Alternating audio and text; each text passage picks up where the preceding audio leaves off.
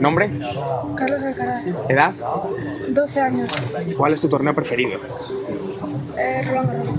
¿Cuál sería tu sueño como profesional?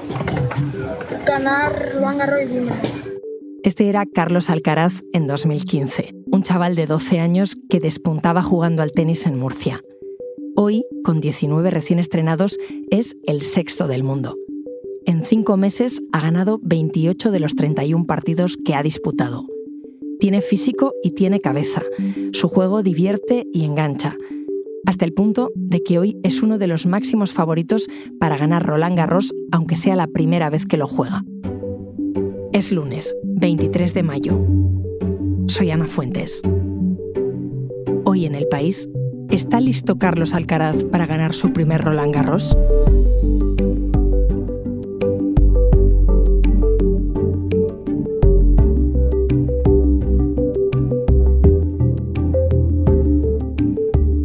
Hablar de cómo ha llegado hasta aquí Alcaraz, he llamado a Alejandro Ciriza, compañero de deportes del país. ¿Qué tal, Alejandro? Hola, muy buenas, Ana. ¿Qué tal?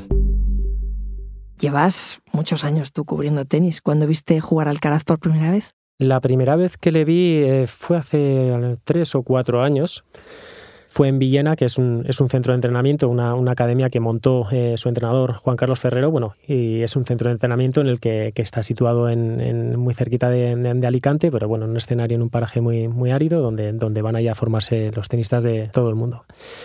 Y en aquel entonces ya se decía que venía un chico, ¿no? Eh, un chavalín que era muy, muy, muy, muy bueno o que era excepcional y, y coincidió que me dijeron, oye, acercaros un poco y ved, ved un poco cómo, cómo juega.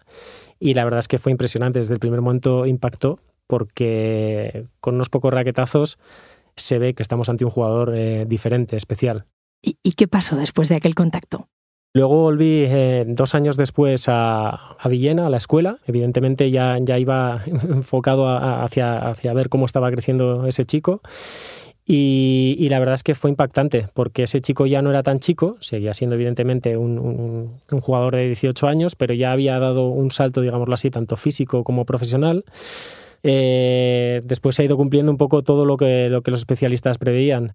¿Qué veían en él? bueno, un, un, jugador fuera de, de lo normal. Eh, poco a poco ha ido logrando una serie de victorias hasta que llegó el, el, el, boom de Miami. ¿no? Primero ganó en UMAC, después ganó en Río de Janeiro, pero yo creo que en Miami, donde no había ganado ningún solo, ningún solo español, eh, llegó un poquito el, el boom y, y, ahí es donde, bueno, eh, posteriormente yo pude hablar con él y, y le planteé esto. ¿Consideras que a día de hoy, con el nivel que tienes y con el nivel que estás demostrando, estás preparado para ganar Roland Garros? Te diría que sí, te diría que soy, eh, estoy preparado, tengo confianza, el nivel, el físico, la mentalidad de, de, poder ganar, a lo mejor no Roland Garros, quién sabe, pero un Grand Slam, un Grand Slam este año sí que me veo... ¿Por qué le planteaste esta pregunta? Bueno, se lo planteé básicamente porque viendo los pasos que, que estaba dando, eh, ya está en un punto en el que él eh, puede aspirar a, a, a lo máximo. Eh, era como una, una, granada ¿no? a la que le han quitado un poco la, la, la anilla y está a punto de explotar. Eh, ves cómo va creciendo Carlos y, y, bueno, te das cuenta de que estás ante algo, ante algo diferente. Eh, se percibe ya en la atención mediática que, que, está generando o que venía generando desde entonces, cada vez va, va aumentando el volumen, se empieza a acercar a, a, esa academia de Villena cada vez pues bueno, más medios, medios internacionales, prensa internacional, hasta que poco a poco ya entra en el, en el circuito de élite, eh, logra su, su primera victoria con 16 años, llega el boom y te das cuenta de que estás ante algo excepcional cuando ves, por ejemplo, que estás en Barcelona y arrastra a la gente de, una manera a la, que, a la que lo hace directamente el propio Rafa Nadal. Eh, en ese momento cuando ves la, la, atención que genera, cómo le demanda un poco esa luz que, que, tiene, que arrastra, no sé si es, si es una cuestión de, naturalidad o, o, o, qué es la juventud o, o, qué es exactamente, pero es un chico que, que arrastra. Después eh, ha venido, obviamente, todo el episodio de, de, Madrid, donde ha conseguido algo que, muy poca gente ha conseguido, que es ganar en días consecutivos, además, eh, al propio eh, Rafa Nadal. Después le ganó a Djokovic y después ya ganó la, final contra Zverev, pero desde luego tiene, tiene muchísimo mérito y estamos ante, ante algo excepcional, eso que, eso que hizo en Madrid.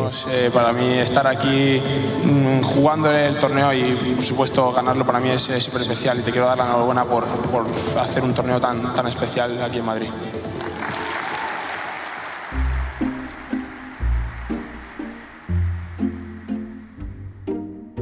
Más de, de, él. ¿Quién es Alcaraz? Pues Carlos, eh, el propio Carlos eh, se define como un chico de, pueblo, ¿no? Él procede de, una pedanía murciana que se llama El, Palmar, es, un, pueblo de, interior de unos 25.000 habitantes aproximadamente.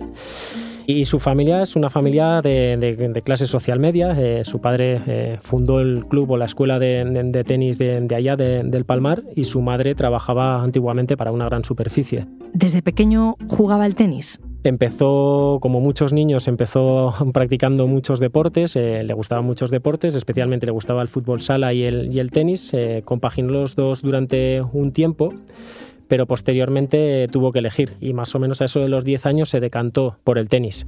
Después, eh, viendo su nivel, empezó a acaparar un poco ¿no? ojos y, miradas, le fueron a, ver gente y, su vida cambió en el instante en el que a él la, multinacional que le representa le, plantea, eh, bueno, tú, tú, te puedes dedicar a esto, te proponemos o te planteamos la figura de, Juan Carlos Ferrero.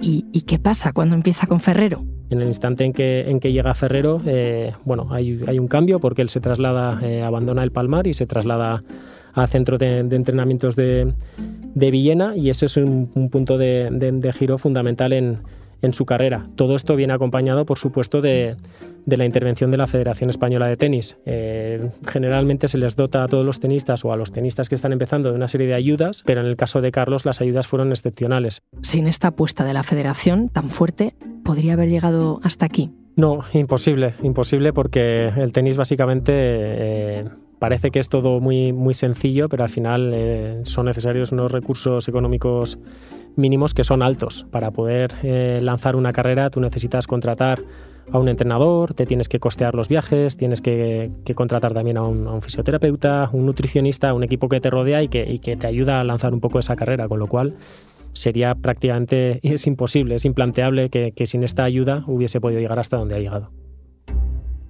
La intervención de, Ferrero es, fundamental. Eh, bueno, va, a buscarlo, eh, hablan de, un poco del proyecto, de la carrera que pueden hacer juntos y, y finalmente, pues bueno, deciden, deciden trabajar juntos y, el propio Juan Carlos Ferrero, eh, ese día cuando fui a visitarle hace un par de años ahí a, Villena, me, contaba exactamente por qué, por qué Carlos tenía posibilidades eh, de, crecer, de crecer tenísticamente y, cuál era un poco su, entorno. El equipo que tiene alrededor le vamos avisando todo lo, que le, todo lo que le puede pasar y él es un chaval muy tranquilo que le ayuda mucho también el ser de por aquí cerca, de una ciudad no muy grande en el que bueno, las posibilidades de despiste ¿Por qué te decía Ferrero que lo bueno es que Alcaraz tenía menos posibilidades de despistarse? El entorno en el que está creciendo, en el que está lanzando su carrera en Villena, tiene muchas menos posibilidades de despiste que, otros jugadores que se forman. Tradicionalmente Barcelona ha sido un poco la cuna de formación, eh, otra gente trabaja en Madrid, otra gente trabaja en Valencia. Sin embargo, el hecho de, crecer en Villena, que tiene unas características muy concretas, al final no deja de ser un centro de entrenamiento en medio de un, solar, de, una zona relativamente árida, donde no hay cerca nada, eh, relativamente cerca nada a mano, hace que se concentre al, no al 100, sino al 200% en, en en el tenis. Creo que es lo que, lo, que hablaba un poco Juan Carlos. ¿no? Eh, ahí es donde, donde un jugador no, no, tiene posibilidades de despiste que por otra parte son muy comunes en las nuevas generaciones del tenis. En ese sentido, Carlos también se sale un poquito de, la norma. O sea que Alcaraz es una excepción, ¿no? Porque después de nada le hemos visto justo ese problema, jugadores que perdían la concentración, los nervios. Sí, en ese sentido, Carlos también se, sale mucho de, la norma, porque es un chico que tiene un entorno que le ha guiado muy bien, un entorno de trabajo diario que le ha guiado muy bien, un entorno familiar que le ha guiado muy bien. Se ha desmarcado completamente de la mayoría de los jugadores de su generación, que dicho así a bote pronto son, eh, se puede decir que son bastante caprichosos. Eh, los chicos de, su generación de repente se encuentran con 20, 22, 23 años, 25, se encuentran con que ya son famosos, con que tienen mucho dinero, con lo cual en un momento dado dicen, bueno, mm, el tenis quizá no, no es tan importante, están todos agasajados por, por las marcas, por los patrocinios, por la fama. Sin embargo, este chico creo que, tiene unos buenos cimientos educativos y, eso yo creo que, le está haciendo que se mantenga siempre, siempre en, en su sitio. Mm, hablas de cimientos educativos, pero tiene también psicólogos que le ayudan. Sí, Carlos trabaja desde hace tiempo con una psicóloga y en ese sentido es, es, es, diferente. Ahora cada vez más chicos trabajan con la psicología, pero hay muchos otros jugadores que no lo hacían. Sin ir más lejos, el propio Rafa Nadal no, no, no tiene psicólogo. Pero digámoslo así, que la estructura de Carlos de, equipo, la estructura profesional está tan estudiada que en ese sentido desde temprano eh, empezó a trabajar con, con una psicóloga y, y ahí ha podido, eh, evidentemente eso le ha dado un plus, porque hoy día el tenis, el nivel de los jugadores es similar y al final eh, lo que marca también mucho las diferencias es la actitud que tengan respecto al trabajo, la actitud que tengan fuera de la pista, la actitud que tengan ante la adversidad en los partidos. Es un plus fundamental que, que, ahora mismo tiene Carlos sobre, sobre el resto de, de, de, los jugadores y creo que le da una, una ventaja respecto a los demás jóvenes. Entonces, Carlos Alcaraz, que tiene ese apoyo económico importante de la Federación Española, que apuesta por él, llega a Villena con Ferrero, ¿Y, ¿Y, qué tipo de vida empieza allí? El día a día de Carlos eh, básicamente consiste en levantarse a las, a las 7 de, de, de, la mañana, él se va a desayunar, suele desayunar un, un, zumo de naranja con una tosta de aguacate y una tortilla de, de jamón y queso. De ahí se va al gimnasio, hace aproximadamente hora y media de, de, de musculación, de un primer trabajo de, musculación.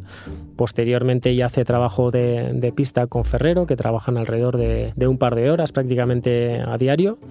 Y después eh, lo mismo, eh, sigue, eh, va a comer y después por la tarde tiene otra sesión de, gimnasio, otra sesión de, fisioterapia y generalmente también esto lo compagina cuando puede, cuando tiene tiempo, con un poco de estudio de inglés y también de, con el trabajo de, la psicóloga, que, suele ser por lo menos dos tres veces por semana, suele trabajar con ella.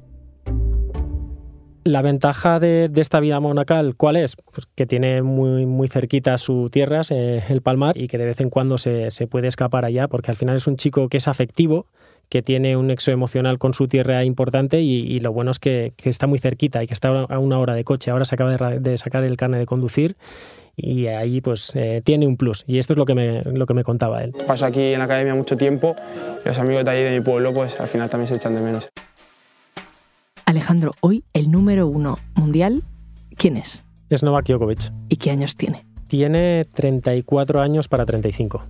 Y fíjate, Alcaraz tiene 19. ¿Hay tenistas de su generación tan buenos como él? No, y esta es otra de las grandes ventajas que tiene Alcaraz. Si le sumas lo bueno que es, el potencial que tiene, cómo está creciendo y sobre todo el hecho de que, de que no haya jugadores con unas perspectivas o con un perfil tan elevado como el suyo, todo esto invita a pensar el que, el futuro es, más que goloso para él, ¿no? A diferencia de, de, del propio Nadal, de, de, Djokovic, de Federer, que, al final fueron encontrándose unos con otros. Y eso hizo que, al final eh, hayan ganado menos de lo que seguramente hubiesen ganado si hubiesen estado en una circunstancia similar a la de ahora Alcaraz. Hay buenos jugadores por ahí que vienen también dando algunas señales, pero desde luego no hay ninguno que se acerque a su nivel. ¿Y eso de estar solo en su generación es bueno o malo para Alcaraz? De primeras así, evidentemente es, es, bueno porque invita a pensar que va a poder ganar más, títulos que en otras circunstancias. Por otra parte, eh, también tiene, tiene un poco su reverso. ¿no? Eh, el tenis eh, generalmente se ha construido a partir de, de, de relatos de, de, grandes rivalidades, de, bueno, desde los 80 ahí tenemos un Connors McEnroe, McEnroe War, que pues eso, propio Nadal y, y, Federer. Entonces, en este sentido, Alcaraz, eh, para que su carrera, eh, más allá de los títulos, eh, tenga un halo, ¿no? un poco de, romanticismo, de algo especial, necesita por lo menos un rival, un rival especial. ¿Cómo juega? ¿Cómo gana? ¿Cómo reacciona? Es un jugador completamente distinto al padrón actual de, de jugador. Eh, es, un, es, un, chico atrevido, osado, es ofensivo, eh, va por el partido. A diferencia de, la mayoría de jugadores, que generalmente hoy día los jugadores son tallos de dos metros, que fundamentalmente juegan a, tres, cuatro, cinco golpes no más, sobre todo se basan en el servicio. Y por ahí Carlos es completamente diferente. Es un jugador que tiene muchísimos recursos, que es capaz de jugar desde la línea de fondo, capaz de producir golpes ganadores. Al final Carlos es un jugador súper imaginativo. Eh, el propio recurso de la dejada es un poco su distintivo. Eh, cómo ejecuta ese golpe que exige tantísima precisión y que es tan difícil, ¿no? Cómo cortar la bola cuando le ha venido a esa velocidad y dejarla tan, tan cerquita y también tan cerca de la red es un poco su distintivo y gracias a eso eh, emociona muchísimo, emociona muchísimo a la gente, se sale del patrón actual y, está consiguiendo crear un, sello propio, porque llevábamos años en los que lo único que se ve precisamente es eso, un golpe, un palo tras otro desde la línea de fondo. Sin embargo, Carlos nos ofrece un plus al espectador. En ese sentido, es un jugador revolucionario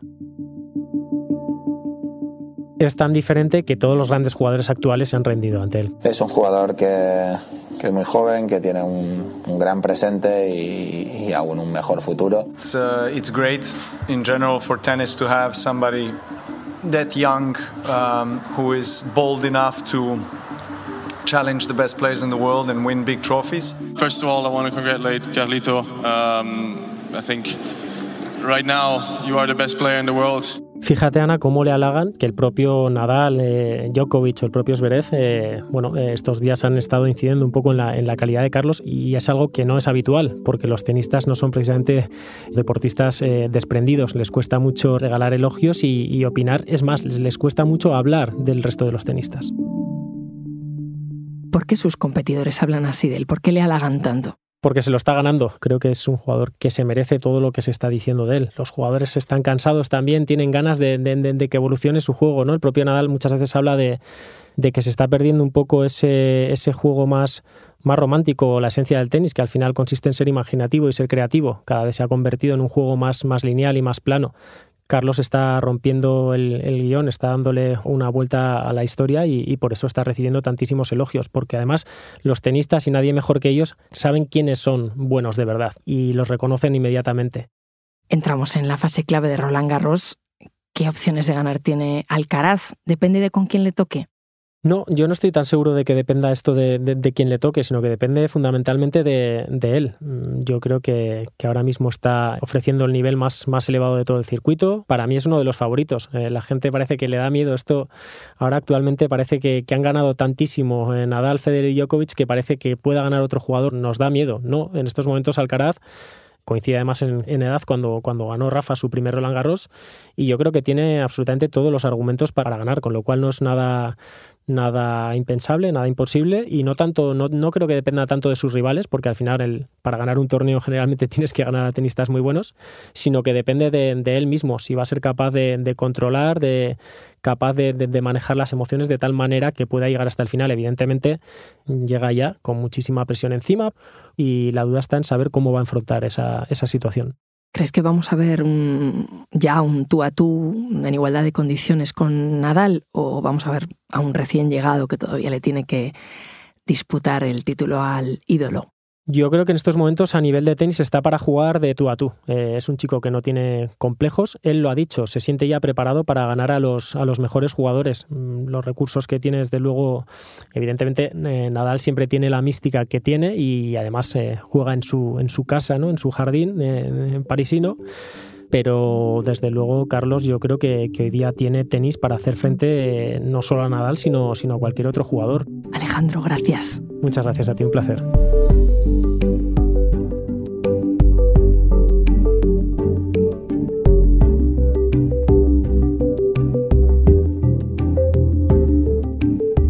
Episodio lo han realizado Elsa Cabria y Juan José Morales.